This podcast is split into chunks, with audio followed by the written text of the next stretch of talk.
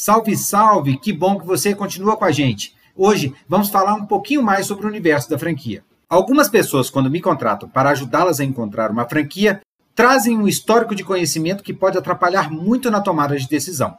Muitos acreditam que franquias são só franquias e ponto final, mas tem mais coisas do que pode imaginar. As franquias se dividem quanto à classificação, formato de expansão, modelos de negócio, e por isso é tão importante conhecer para entender qual se aproxima mais do perfil empreendedor.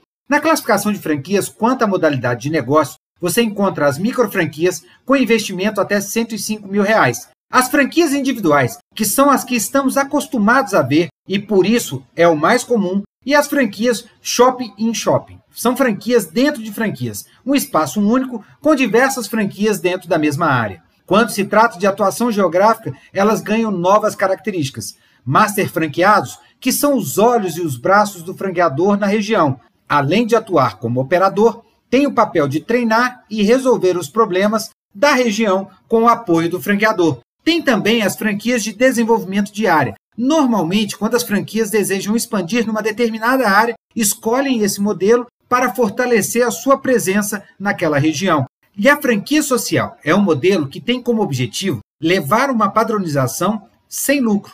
É muito comum nos projetos sociais que deram certo eles usam o modelo, padronizam e ampliam com isso a área de atuação. Ficou curioso? Claro que tem mais. Corre lá na negociofranquia.com e fique por dentro do que acontece no mundo das franquias.